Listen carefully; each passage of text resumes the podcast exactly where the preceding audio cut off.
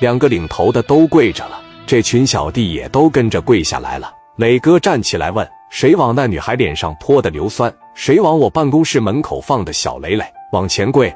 最好你们互相指认一下，我查三个数的时间。你们要是不往前跪，我就挨个开崩。泼硫酸的是一个人，放小雷雷的肯定是另一个人。别因为这个给你们全连累了。”数到三，有个小弟就站起来了，说：“哥，是他策划的，是他安排的，是他往那女孩脸上呲的。”磊哥往这一坐，说道：“电林看你表演了。”这一说看你表演，在全场人的注视下，他把东西掏出来了。全场人都在盯着史殿林，心里嘀咕：这小子他妈的要干啥呀？不能给人真打销户了吧？殿林当时拿着这个东西，眼睛凶狠狠瞪着前边，全场人都在盯殿林，拿着这个东西来到了泼酸酸的小子跟前，对着脸的正中心，顶着沙喷子朝着脸上嘎巴就一枪。这小子还以为自己会被打死呢，都把眼睛都闭上了。但是他并没有被打死，疼得地上直打滚，嗷嗷直叫。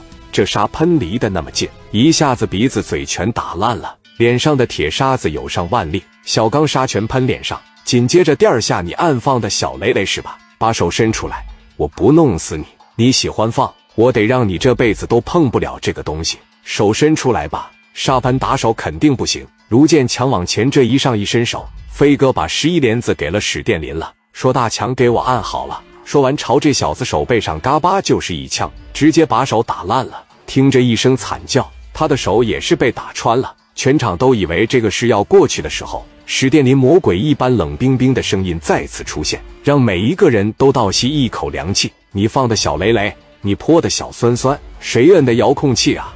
不是分工挺明确吗？我问问你，谁摁的遥控器？同样的方法。一掌顶着，就听嘎巴嘎巴两枪，把按遥控器的两手全给打穿了。随后，史殿林又朝林少鹏俩人，每个人腿上嘎巴嘎巴打了两枪，全他妈给干了，一个也没好。泼酸酸的那小子脸上都被打烂了，下半生只能像个鬼一样活着了。林少鹏俩人也绝望了，俩人已经被这场面彻底的吓住了，再也生不起报仇的念头了。办完事以后回去了，殿林和小玉说了一句话：“我史殿林养你。”咱俩结婚吧，小玉自己都觉得这辈子不能再跟着殿林了，史殿林也不可能再要她了。小玉一点自信也没有，每天以泪洗面。史殿林过来看她，她也知道自个长啥样。一开始史殿林要见她，说啥也不见，你不要过来见我了，咱们之间可能是没缘分吧？就我长这样也配不上你了，我的歌手梦也破灭了。再住一段时间的院，